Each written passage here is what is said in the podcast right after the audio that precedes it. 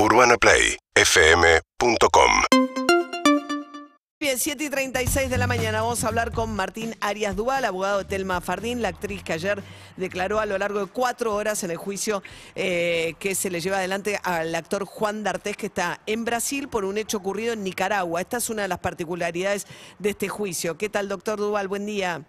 Buen día, ¿cómo estás? Bien. Bueno, es un hecho sin precedente por, el, ¿no? por la participación de tres países en principio. Sí, exactamente. O sea, hubo casos anteriores de cooperación internacional en el juzgamiento de casos penales, pero casos más vinculados a delincuencia transnacional o narcotráfico o delitos económicos, pero que un hecho de esta naturaleza haya llegado a esta instancia me parece que marca un hito y marca también, digamos, una, una, una luz de esperanza respecto de eh, de qué manera los sistemas de administración de justicia en general en Latinoamérica, ¿no? Este, han venido abordando las cuestiones de género y han venido tratando a las víctimas de delitos sexuales, ¿no? Entonces creo que es, es esperanzador en ese sentido y bueno, veremos cómo se desarrolla esta audiencia, ¿no? Este juicio. Eh, Juan D'Artés, en caso de ser condenado, eh, ¿tendría que cumplir la condena en Brasil? Exactamente. Brasil tiene una disposición constitucional a partir de la cual no extradita a sus nacionales. Cuando y D'Artés tiene nacionalidad brasileña, ¿no?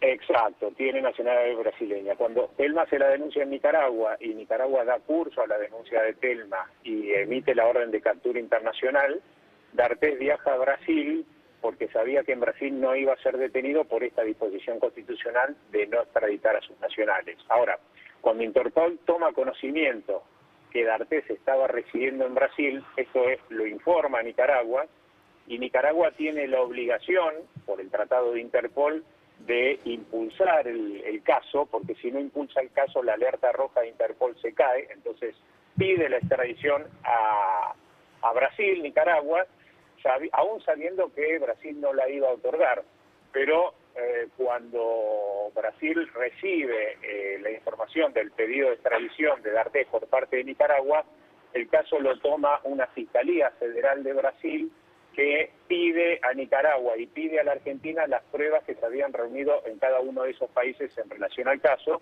evalúa esas pruebas, inicia una investigación preliminar y considera que tiene un caso para llevar a juicio y presenta eh, ese caso ante la justicia federal brasileña que le dio curso y fijó la audiencia que se inició ayer. Inició ayer. Estimó el abogado de D'Artés Burlando que viene una feria judicial, que esto podría concluir el proceso a mediados de febrero, más o menos. ¿Coincide? En realidad en Brasil no hay feria judicial para los casos criminales. Lo que sí eh, ocurrió es que, eh, como todos nosotros estamos acostumbrados a ver en los juicios orales, eh, al inicio de las audiencias se tratan cuestiones preliminares, hubo varias cuestiones preliminares planteadas por la defensa de D'Artés, esto hizo que se demorara el inicio de las declaraciones, la declaración de Telma fue muy extensa y fue exhaustivamente interrogada, entonces esto también se demoró.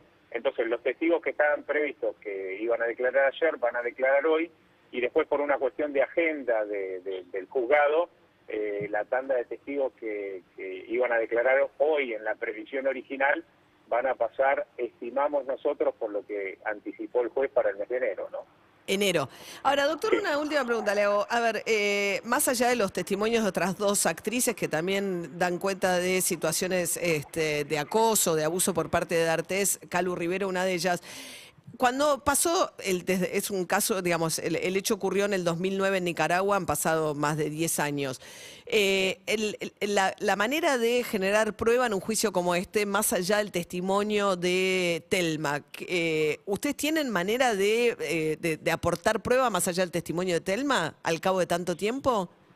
Sí, sí, obviamente. O sea, este tipo de delitos se caracterizan por dejar secuelas que en la gran mayoría de los casos son visibles en la víctima, ¿no? Entonces, a, este, través de pericias psiquiátricas o pericias psicológicas, este tipo de, consecuencias eh, se ven claramente y, con rigor científico, ¿no es cierto?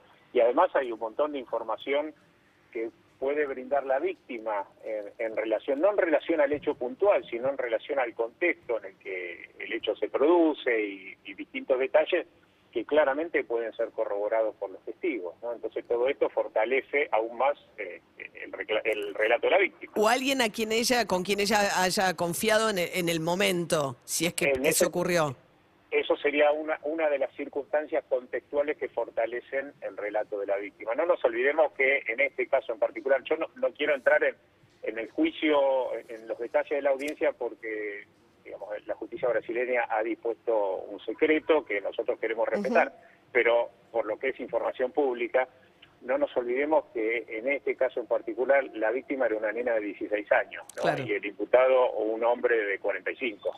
Entonces, para una nena de 16 años, eh, digamos, eh, entender lo que estaba pasando y, exteriorizar lo que a ella le pasaba, creo que debe ser bastante eh, difícil, bastante duro. Martín Arias Duval, abogado de Telma Fardín, muchas gracias. Seguimos en Instagram y Twitter arroba Urbana Play FM.